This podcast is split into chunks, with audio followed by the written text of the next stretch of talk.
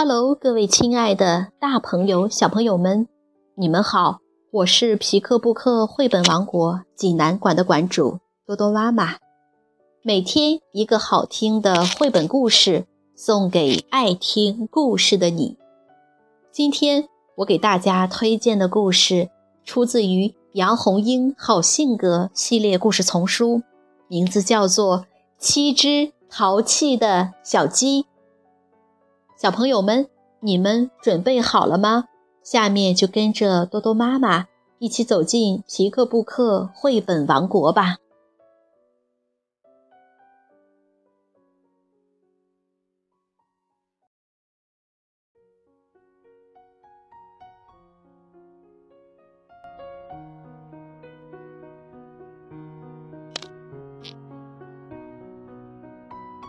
好性格系列之。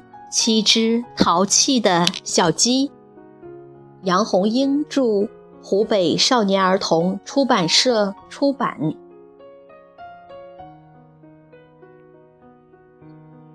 鸡妈妈有七个小淘气：鸡多、鸡来、鸡咪、鸡发、鸡嗦、鸡拉、鸡西。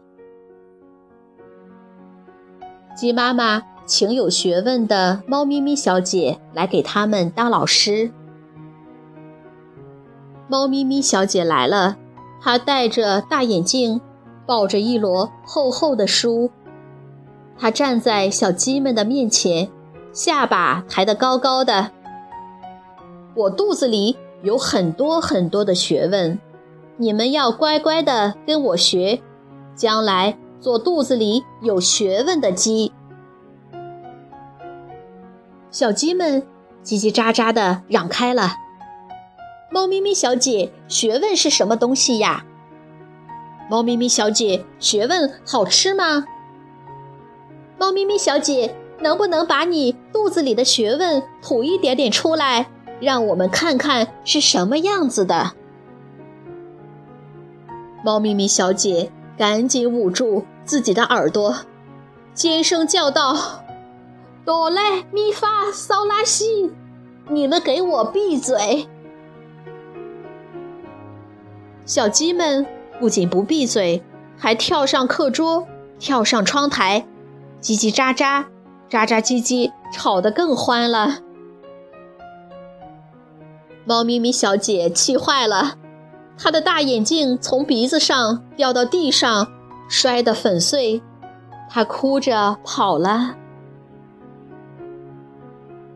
鸡妈妈又请会作诗的狗汪汪先生来做小鸡们的老师。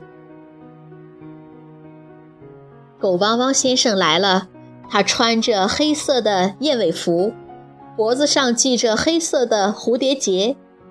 他让小鸡们在他面前排成一排，开始对他们训话。我听说你们七个小家伙都很淘气。你们为什么会淘气呢？就是因为你们不会作诗，所以你们要乖乖的跟我学作诗。小鸡们叽叽喳喳嚷开了。狗汪汪汪先生，诗是什么样子的？狗汪汪先生，诗可以吃吗？狗汪汪先生，诗是甜的。还是苦的。哆来咪发嗦拉西。狗汪汪先生摇头晃脑地说着：“一群蠢鸡，怎么做得了诗鸡呢？”小鸡们叽叽喳喳、喳喳唧唧地抗议起来：“我们不要做诗鸡，我们要做淘气的小鸡。淘气，淘气！”你们就淘气去吧！狗汪汪先生的脖子都气粗了，挣断了漂亮的黑蝴蝶领结。狗汪汪先生也被气走了。鸡妈妈犯愁了，谁还愿意来教他的七个小淘气呢？笨笨猪来了，他笑呵呵地来到小鸡们中间。他像唱歌一样向小鸡们问好：“哆来咪发嗦拉西，你们好。”小鸡们安安静静地看着他，从来没有这样安静过。基多站在他的弟弟妹妹面前，问道：“笨笨猪，你会什么？”“我会玩儿。”笨笨猪说。小鸡们乐了：“我们就爱玩儿，我们就爱玩儿。”好，现在我们上课。笨笨猪说：“上课的时候，你们不能随便讲话。今天我们上音乐课、体育课、绘画课，这三门课合在一块儿上，多新鲜！音乐课、体育课、绘画课能合在一块儿上，因为上课的时候不能随便讲话，小鸡们没有叽叽。”也没有喳喳。笨笨猪开始教小鸡们怎样玩儿。他在地上铺了一张很大很大的白纸，让小鸡的脚上都蘸上绿色的颜料，然后教它们一边唱一边在白纸上跳。咪哆咪哆咪发嗦，啦瑞啦瑞啦西哆。唱够了，跳够了，笨笨猪叫小鸡们下课了。笨笨猪把地上的白纸贴在墙上，瞧，你们画了一幅多么美丽的图画！下课了，小鸡们可以叽叽，也可以喳喳了。这么多的竹叶，好绿好绿的竹叶！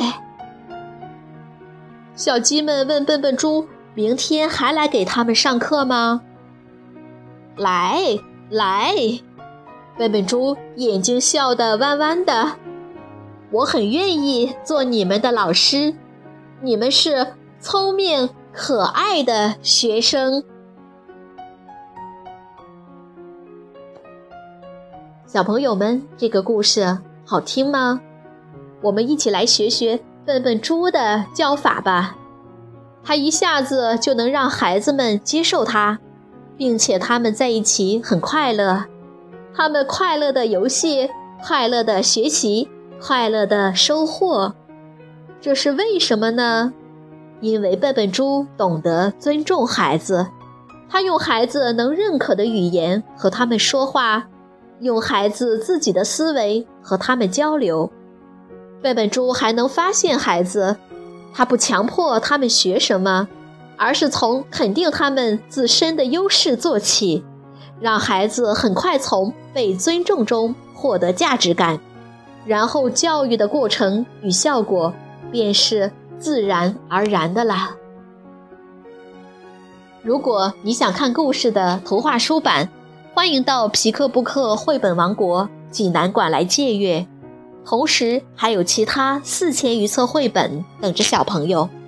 好了，今天的故事就到这儿了，我们明天再见。